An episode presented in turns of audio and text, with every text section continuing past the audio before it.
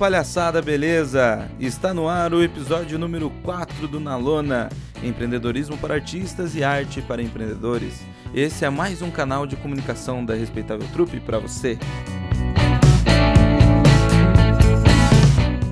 Toda quarta-feira, eu, Lauro Fernando Monteiro, diretamente dos estúdios da Respeitável Trupe, ou da sala da minha casa, se você preferir, vou falar sobre arte, cultura e entretenimento e principalmente como eu e você fazemos para conseguir viver bem daquilo que a gente tanto ama, que é trabalhar com arte, circo e todas as expressões culturais possíveis. Então, música!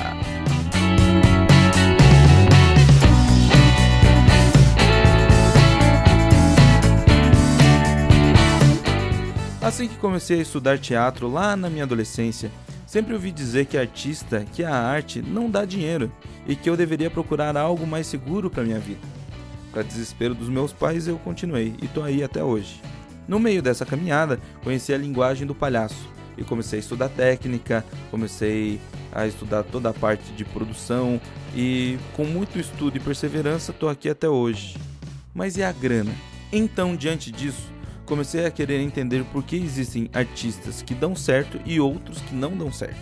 E o que faz com que artistas estagnem, o que faz com que eles não consigam viver daquilo que eles produzem e ganhar dinheiro com aquilo. Então comecei a pesquisar sobre vários artistas e principalmente empreendedorismo.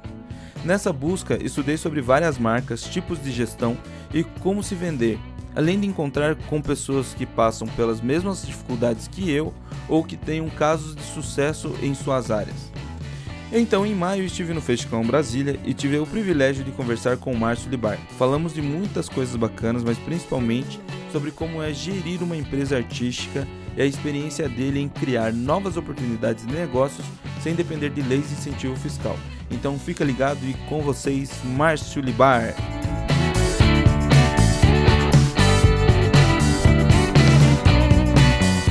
Daqui a pouco, você vê um espetáculo extremamente criativo, tu fala, cara, quanto tempo esse cara levou fazendo espetáculo? Tu fala a vida inteira. Então, o primeiro impulso que te leva para a rua é o estômago. Mas para você não vai para a rua pelo estômago se você não tem coragem. Então pensa de baixo para cima. A coragem está nos culhões. O instinto de sobrevivência está no intestino. Quando você consegue isso e está seguro, você vem para essa região do, do peito, que é a região das emoções. Só depois você consegue pensar muito bem no que você está fazendo e processar. Isso é um processo que dura uns 20 anos. O que eu lamento hoje, eu acho para responder essa tua pergunta, que eu acho nesse momento histórico que a gente está passando, eu entendo assim: a tecnologia ela está determinando os novos rumos da economia mundial. Porém, eu acredito que a tecnologia humana que é a tecnologia mais avançada, porque tem o software do amor. Nenhuma máquina criou esse software ainda. De toda a tecnologia humana, a arte é a mais avançada. Entre a psicologia, as psicologias, as terapias. Por quê? Porque todas elas te colocam em contato com você, mas a arte te obriga a, se expressar. Se você for pensar o mundo hoje, existe uma grande corrente no mundo hoje, muita gente, muita gente querendo fugir da felicidade, querendo, buscando a felicidade e fugir do sofrimento. Buscando várias técnicas, várias experiências para isso. Nessa hora que eu vejo que o artista tem o maior ativo para cambiar o mundo, que é fazer educar os sentidos, porque a arte educa os sentidos. Eu ainda não entendo porque os artistas não enxergaram que o mundo todo está ávido para comprar essa tecnologia. Só que a gente se, se emprenhou, se, se emprenhou de, de ideologia. E a ideologia é a cortina de fumaça da incompetência. Falo isso à vontade, porque sempre fui um cara que tive a ideologia na frente. Mas eu percebi que, que se eu não tinha competência para ganhar dinheiro, eu criava uma ideologia pra, contra o dinheiro. Se você não tem vocação e, e, e, e competência para ser pai, você cria uma ideologia para não ser pai. Quando você vê, você cria uma ideologia para tudo que você não tem competência eu resolvi eliminar a ideologia e ficar só com a ideia, me tornei um idiota. E acho que as ideias elas me colocam, me colocaram num lugar que é ir diretamente em direção ao meu diferente. A radicalização da eliminação do preconceito, porque eu descobri que para eu aprender, eu já cheguei num momento que eu já sabia do mundo. E a gente nunca fica satisfeito com o que a gente sabe. E eu comecei a entender que se eu quisesse continuar aprendendo, eu tinha que ir no diferente de mim. Eu tinha que entender como pensava o cara que gosta de música sertanejo. Eu tinha que pensar como é o cara que é. me colocar no lugar do cara que sofre discriminação como gay. Ou mesmo o cara que votou no candidato diferente do meu. Eu comecei a, a não discriminar essas pessoas e se tornar, me tornei amigo de todas elas. E aí eu comecei a crescer também. E até porque teve um dia que eu encontrei um cara do business. Eu contava minhas ideias para ele, ele achava genial e ele perguntava sempre: "Mas aonde que tá o business?" E eu não sabia responder. Aí um dia eu perguntei a ele: "Cara, o que, é que você quer dizer quando você fala qual é o teu business? O que, que é business?" Aí ele falou para mim uma coisa muito importante que mudou a minha vida. Ele falou: "Business é mais ou menos assim. O que é que você precisa para o seu negócio ser o mais incrível do mundo?" Aí eu, pobre, falei: "Dinheiro." Ele falou: "Não. Dinheiro é a última parte do business. Aí eu falei, é porque tu é milionário. Ele falou, não, eu sou um homem de business. Um homem de business não procura dinheiro. O homem de business procura o business perfeito. Porque o business perfeito tem todo o dinheiro do mundo. Qual é o teu? Aí eu comecei então a... Aí, eu... Ele me deu um desafio. Ele falou: Me traz uma ideia incrível, porque eu sou um sheik árabe. E se você me trouxer uma ideia incrível, eu, eu financio a tua ideia. Bom, eu falei, achei um financiador. Mas ele estava só me fazendo um desafio. Ele não estava disposto necessariamente a botar dinheiro em mim. Mas ele estava me desafiando realmente, que se eu apresentasse para ele uma ideia incrível. O que, que eu fiz então? Cara, ele me deu esse desafio. E ele falou, mas não pensa em dinheiro. Pensa como Walt Disney. Cara, ele falar para eu pensar igual ao Disney. A partir desse dia, isso faz uns seis anos, eu parei de pensar em montar espetáculo. Eu parei, comecei a me preocupar em criar um mundo encantado o mundo encantado do circo, o mundo encantado do palhaço, o mundo encantado do Messias Loyal e criei um jogo. Transformei o que era uma oficina num game, num reality game, numa experiência de 24 horas, onde as pessoas chegam para serem aprendizes de palhaço e o objetivo delas é serem contratados para o Grand Cirque do Messias Loyal. A primeira decisão que eu tomei, não trabalhar só para artista. Segunda decisão que eu tomei, eu abandonei os produtores culturais e colei só com a galera do marketing, com a galera da publicidade para o cara ver qual era o meu conteúdo.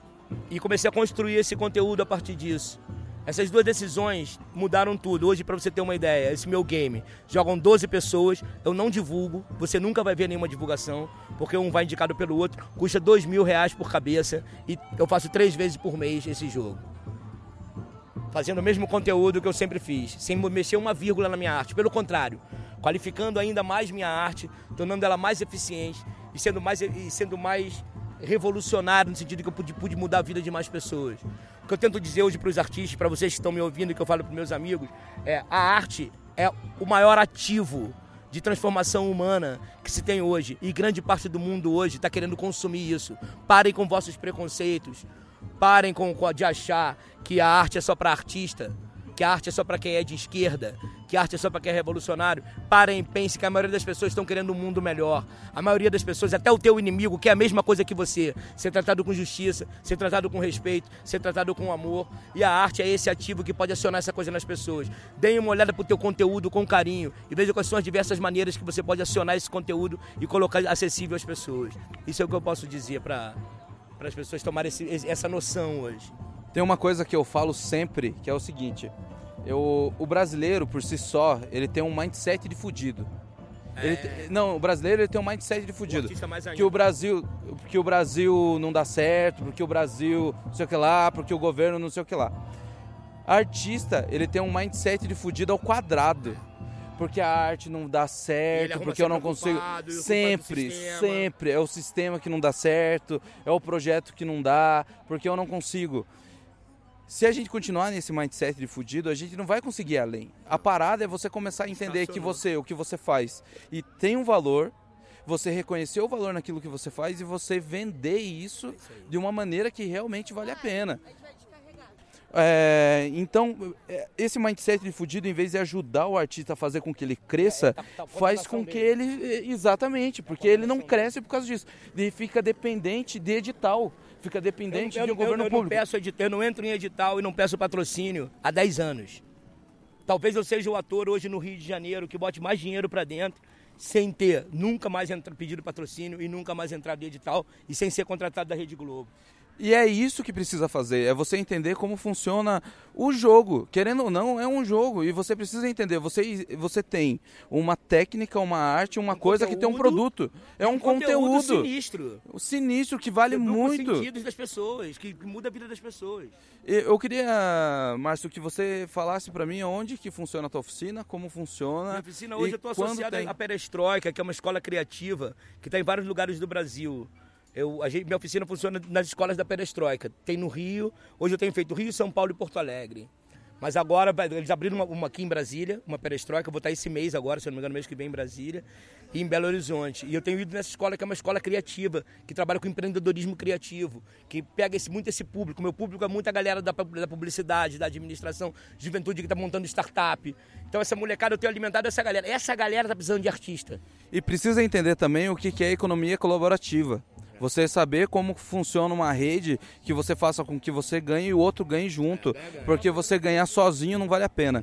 Demorou, gente. Eu vou colocar na descrição aqui do áudio uh, todo o esquema da oficina do Márcio e tudo que rola na Perestroika e a gente tá junto. E eu queria agradecer muito você por ter dado esse tempo pra gente, para você poder falar sobre isso, porque eu acho muito importante todos os artistas que acompanham esse, esse podcast que está aqui a saber que você precisa vender e precisa saber que você, cara, merece, velho. Porque a gente trampa, a gente é artista e a gente vai além Mas se a gente quiser, velho. Eu agradeço por você estar tá trazendo esse conteúdo tão relevante para o teu público. Poucos artistas também estão preocupados em abordar esse conteúdo dessa maneira que você está abordando. Eu acho que você está sendo uma pessoa assim. Por enquanto a gente dá um trombone isolado, mas eu acho que a gente vale a pena, que isso é uma militância que vale a pena, para a gente sair desse lugar de dependência. Parabéns para você também aí. Valeu, meu velho. Obrigadão, velho. Valeu, irmão. É verdade.